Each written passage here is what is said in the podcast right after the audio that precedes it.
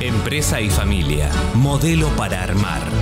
Un espacio para el éxito empresario y la felicidad familiar, con la conducción de Leonardo Glikin y Carlos Liaskovich. Buenos días, Leonardo. Nueva emisión de Empresa y Familia, modelo para armar. Buen día, Carlos. ¿Cómo estás? Muy bien, muy contento porque hoy vamos a tocar dos eh, temas nuevamente eh, que forman parte de la agenda de, em, de muchas empresas eh, de familia que em, me parece otra vez va a ser de alta utilidad y además muy em, sentidos como, como temas, en particular la primera parte por la dimensión humana que tiene. Y ya me, animo a empezar a, introducir el, tema de la primera parte, que es nada menos que eh, la discapacidad y las eh, implicancias que esto tiene en eh, la sucesión de la empresa familiar y de alguna manera la propiedad de la empresa familiar. Sí, yo creo que este es un tema delicado, muy sensible para todas las familias que están afectadas por la situación de una persona con discapacidad. Entonces, bueno, más allá de que nosotros al final del programa siempre invitamos a que nos escriban a producción arriba arroba empresa y familia radio.com eh, o que eventualmente se comuniquen por WhatsApp al más 54 911 66667519. En este caso particular, eh, a quienes están afectados o preocupados por este tema, los invitamos también a que escriban eventualmente un mail personal a leoglikin.caps.com.ar. Porque efectivamente el tema de la discapacidad es un tema que genera mucha inquietud, mucha ansiedad en quienes lo padecen. Y cuando decimos que lo padecen o lo viven, pensamos no solamente en la persona en particular que tiene esa discapacidad, sino también en todo su entorno familiar. Porque cuando en una familia hay un hijo con discapacidad, esa situación la viven todos. A veces porque eh, la realidad de ese hijo con discapacidad condiciona la situación de sus hermanos.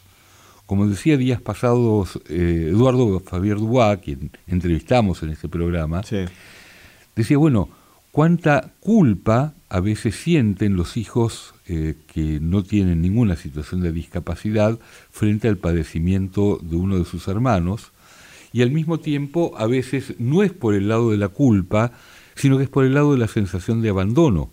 Es decir, que toda la energía está canalizada en función de esa persona con discapacidad y los otros quedan de alguna manera desguarnecidos eh, de la atención, del interés y muchas veces del tiempo por parte de sus padres. Y con lo problemático que es enunciar esto mismo, porque eh, es difícil de decir esto, digamos, eh, tiene implicancias, si se quiere, hasta éticas o morales, de que los hermanos de alguien con discapacidad digan toda la energía la están poniendo en él, cuando justamente es la persona más débil y la que más necesita, es muy difícil de decir absolutamente.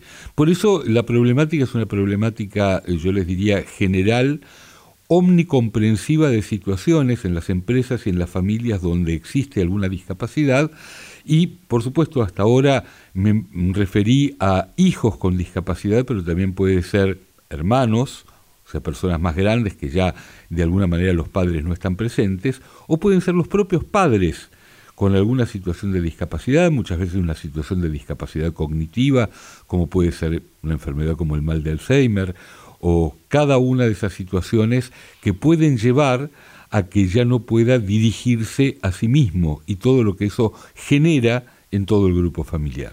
Sí, está claro. Y mm, eh, digamos, supongo que en, este, en esta problemática, como para arrancar el análisis, eh, sería útil eh, plantearse los objetivos, es decir, porque en esto eh, los objetivos me imagino que son múltiples.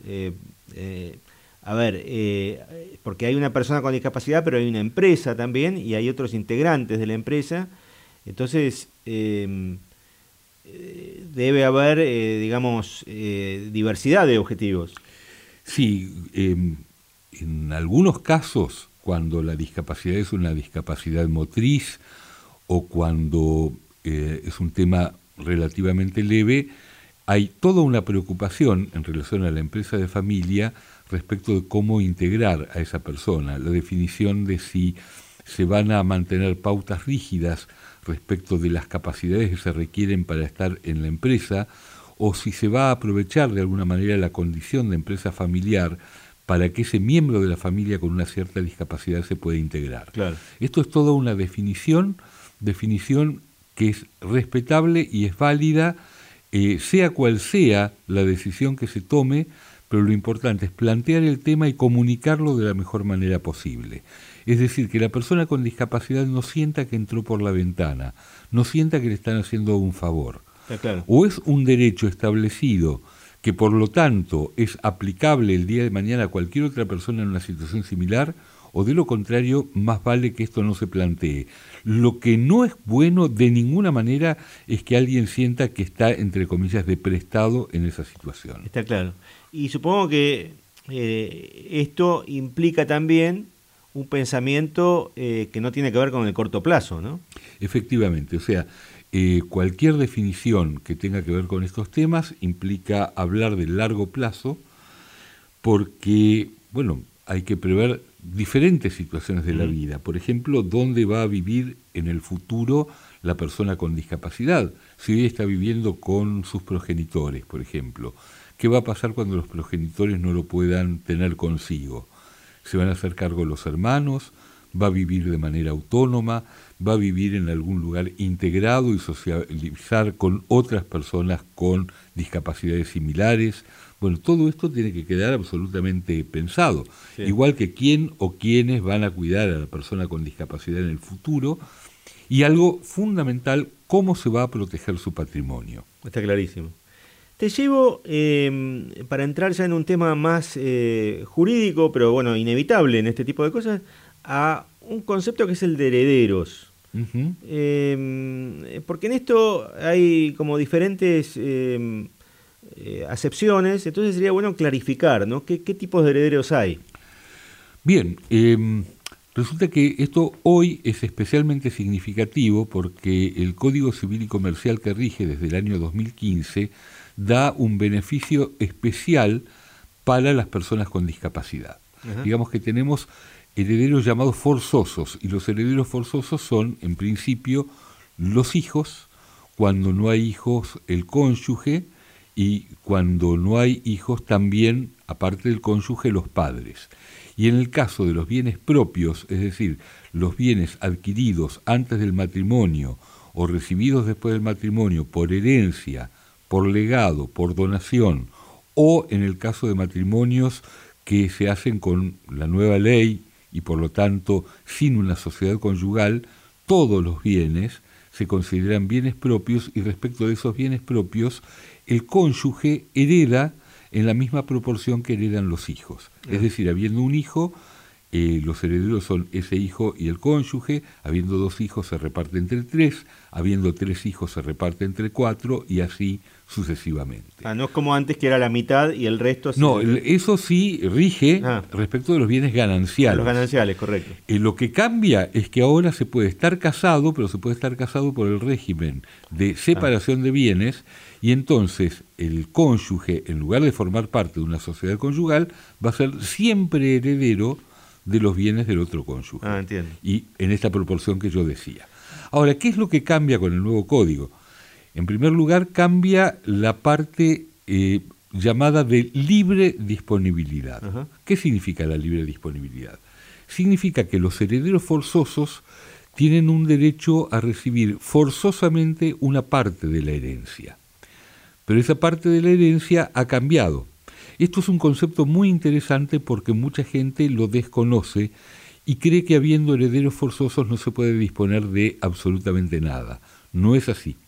Antes se podía disponer de la quinta parte del patrimonio, era lo que se llamaba el quinto disponible, y actualmente, habiendo hijos, que son los que tienen la mayor parte de este derecho a la legítima hereditaria, habiendo hijos se puede disponer libremente de la tercera parte del patrimonio.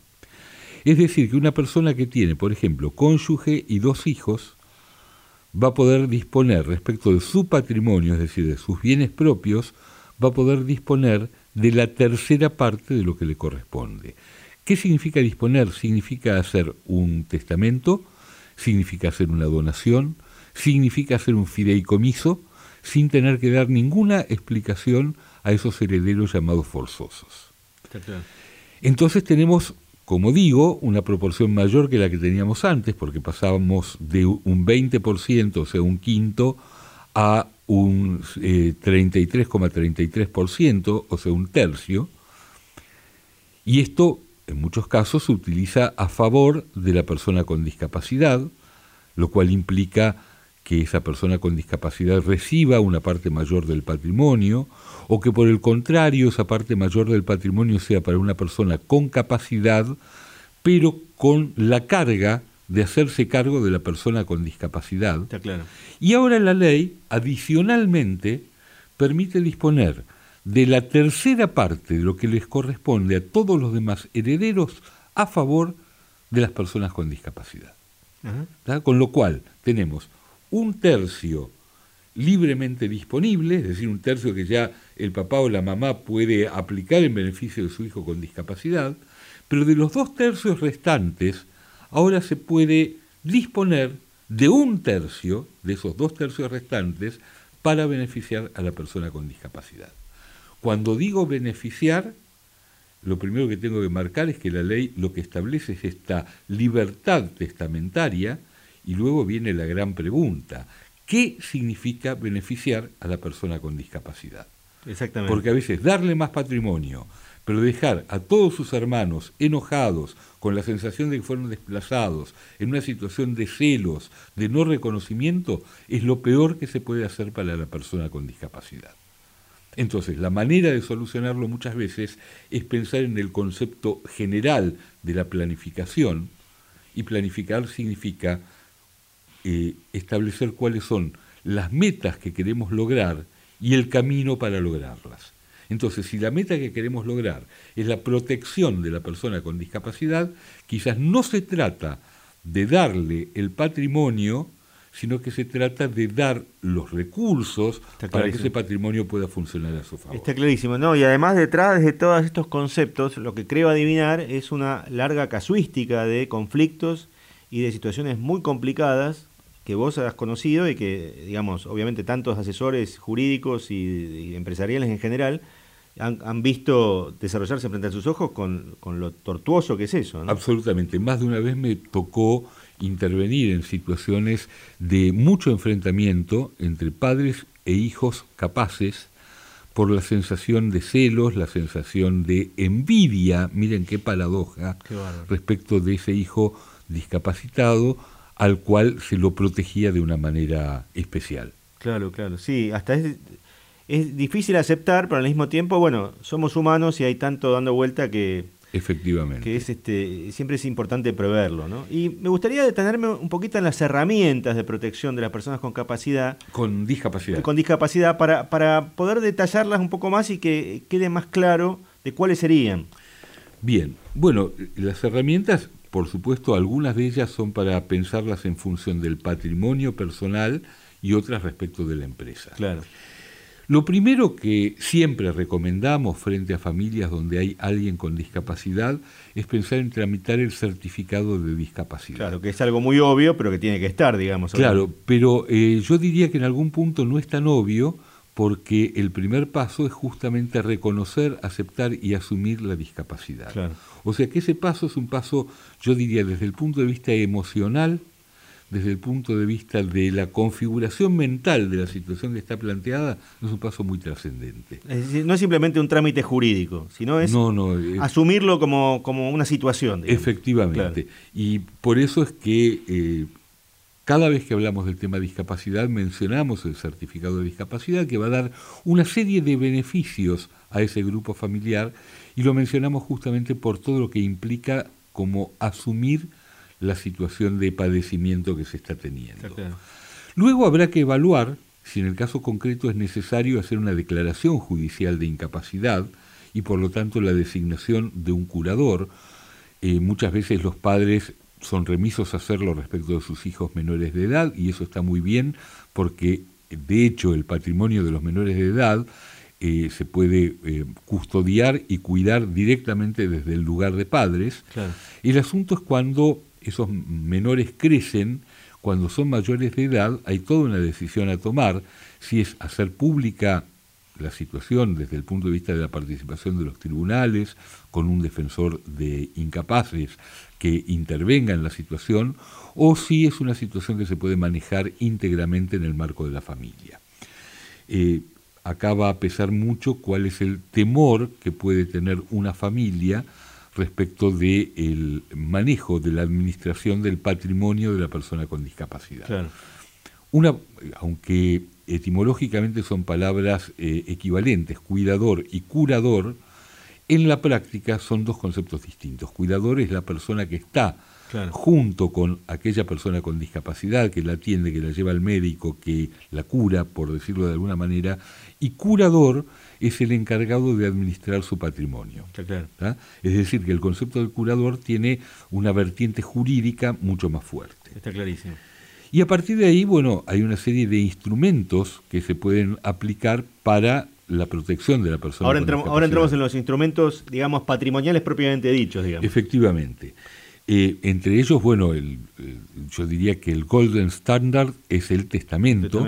El testamento es un instrumento que puede ser muy económico porque se puede hacer todo a mano, el llamado testamento hológrafo, y entonces no hay ni siquiera el costo de honorarios de escribanía pero también se pueden hacer por escribanía, lo cual va a dar la seguridad de que queda permanentemente custodiado y no hay ninguna posibilidad de que se pierda. Pero lo cierto es que el testamento es el primer instrumento a partir del cual se dejan las disposiciones para el caso de fallecimiento del titular del patrimonio. En la Argentina, eh, bueno, en general, en el, mundo, digamos, hispanoparlante se cree que el testamento es una figura mucho menos fuerte que en el mundo anglo, digamos. Sí, sí, efectivamente, porque estamos muy acostumbrados a las películas donde... había, hay gente que queda desplazada de todo y todo queda para la la ayudante del, del, millonario. O como alguna vez me preguntaron, ¿el gato puede ser heredero testamentario? Al gato animal, no el gato... No, claro, mi eh. respuesta fue, si tiene DNI, sí. Bien, eh, no, efectivamente en los países anglosajones incluso el gato animal puede llegar a ser heredero testamentario porque en muchos de esos países no existe la figura de la legítima hereditaria. En los países latinos la legítima hereditaria es muy grande, eh, insisto, en la Argentina era el 80% del patrimonio y mucha gente no sabía que había un 20% disponible, por lo tanto, eh, quedó en el saber popular la idea de que no se podían hacer testamentos. Sí se pueden hacer con ciertas formalidades y van a tener valor en tanto no violen la legítima hereditaria. La donación cumple la misma función que el testamento, nada más que se hace eh, justamente antes de la muerte, puede ser o no con reserva de usufructo, muchas veces lo que genera la donación es que se evita el trámite de la sucesión. Claro. Con lo cual hay menos, hay menos costos, digamos, eh, de tiempo, digamos, que la sucesión es mucho más larga. Efectivamente, pero al mismo tiempo, eh, a veces el proceso sucesorio, cuando hay determinado tipo de conflictos, ayuda a que esos conflictos se puedan resolver. Claro. Cuando todo es muy automático, a veces termina siendo demasiado automático. Entonces la donación yo diría que es un arma de doble filo. En algunos casos es un instrumento totalmente indicado, en otros casos puede ser un instrumento peligroso. Claro. Eh, por otro lado tenemos eh, como figura, eh, yo diría, ineludible pensar en los seguros de vida. Cosa que nuestra cultura también está bastante resistida. Efectivamente, pero es realmente imprescindible cuando tenemos alguna persona de, con, cierta discapacidad, eh, insisto, sea una discapacidad motriz, sea una discapacidad intelectual, pero poder protegerla de una manera especial con un seguro de vida. Y hay una eh, característica particular, porque podrá mm, un papá de 70 años decir, bueno, yo no soy asegurable, o un seguro mío sería carísimo, pero quizás hay quien hay que asegurar, es al que se va a hacer cargo de la persona con discapacidad el día que ese padre o esa madre no esté. Ah, no, no vincular a los padres, sino, al, al, curador, digamos. Al curador, por ejemplo, efectivamente, ah. porque en realidad... Que puede ser un hermano, por ejemplo. Supongamos que es un hermano, supongamos que cuidadosamente los padres han llegado a la conclusión de que de los cuatro hermanos hay uno que es el más consciente, el que se va a hacer cargo, el más responsable, el que más quiere a la persona con discapacidad. Bueno, lo mejor que se puede hacer es dotar a ese hermano que se va a hacer cargo de un seguro de vida porque automáticamente se convierte en una persona clave. Entonces, si no llegara a estar o si se llegara a incapacitar él mismo, es imprescindible que haya una estrategia de reemplazo. Está clarísimo. Y para esa estrategia se requiere dinero. Está clarísimo. Tenemos eh, otras figuras que son también muy importantes, en particular cuando tenemos una empresa y una empresa de familia muy particularmente, es necesario ser cuidadoso con el tipo societario que se va a utilizar. Eh, muchas veces es conveniente no tener una explotación unipersonal, sino tener una sociedad anónima o una sociedad de responsabilidad limitada. La ventaja de la sociedad anónima es que permite emitir lo que se llaman acciones preferidas. Y las acciones preferidas no tienen derecho a voto, pero al mismo tiempo tienen la posibilidad de garantizar un dividendo prioritario, privilegiado, a favor de la persona con ah, discapacidad. está clarísimo. Entonces, es otra vez una figura de protección. Y yo les diría que eh, cuando se necesita algo medianamente sofisticado eh, y que pensemos que tiene que perdurar a lo largo del tiempo, indefectiblemente hay que recurrir a los fideicomisos. Sí, que es un tema que hemos tocado ya en algunos programas, pero eh, nunca desde el punto de vista de la protección de alguien con discapacidad. Efectivamente, la protección de alguien con discapacidad, de alguien menor, de alguien muy mayor, a través del fideicomiso, es eh, realmente una manera muy eh, eficiente de hacerlo, porque en definitiva se evita una sucesión, eh, se puede garantizar que en el largo plazo, cuando esa persona con discapacidad no esté, el patrimonio va a seguir el camino más indicado en beneficio de toda la familia, se protege eh, los ingresos de la persona con discapacidad a lo largo de toda su vida y muchas veces se puede establecer un mecanismo de control que le dé mucha tranquilidad a quienes quieren a la persona con discapacidad y quieren protegerla para que esa protección sea efectiva. Está clarísimo. Sí, sí, eh, la verdad que es este es un tema em, digamos muy desconocido, digamos, abiertamente. Sí, y yo creo que hay digamos, porque completo esto, eh, se los vincula siempre con una situación empresarial pura o de eh, disputa de patrimonios y nunca de con vínculo con la protección. Efectivamente. en este caso, el concepto de protección es un concepto clave y tener en cuenta que no es solamente una protección patrimonial, sino también emocional y moral, y que tiene que ser una herramienta para unir a la familia y no para desunirla. Está clarísimo, está clarísimo. Como conclusión, digamos, eh, volviendo a tomar un poco de distancia, no hay una receta, sino que cada caso es para observar y aconsejar. Yo diría que la única receta es la necesidad de planificar la necesidad de saber que no somos inmortales, saber que va a haber un futuro en el cual las cosas van a ser diferentes y por lo tanto animarnos a pensar en cuál es la mejor estrategia para que eso ocurra de la mejor manera. Está clarísimo, sí, realmente eh, es un tema que eh, debería estar eh, sobre la mesa de todas las empresas de familia, incluso cuando no hay discapacitados actuales, porque puede haber discapacitados en el futuro. Efectivamente, por eso nosotros en el protocolo siempre incluimos una cláusula que tiene que ver con la responsabilidad social familiar. Y esto significa cómo protegemos a un miembro de la familia que hoy está en plena capacidad si el día de mañana sufre una enfermedad, sufre una discapacidad o por el mero paso del tiempo está en una situación de desgaste que requiere una protección extraordinaria. Supongo que esa incorporación es algo que proveen, eh, digamos, los expertos, como tu caso, porque en general desde las familias difícilmente sí, aparezcan. Muchas veces nuestra función es dar la mala noticia de que el futuro no va a ser igual al presente. está clarísimo. Bien, Leonardo, eh, la verdad es una lección y a mí me has abierto los ojos de muchas cosas que mm, desconocía y que no, no tenía idea, supongo que la audiencia también.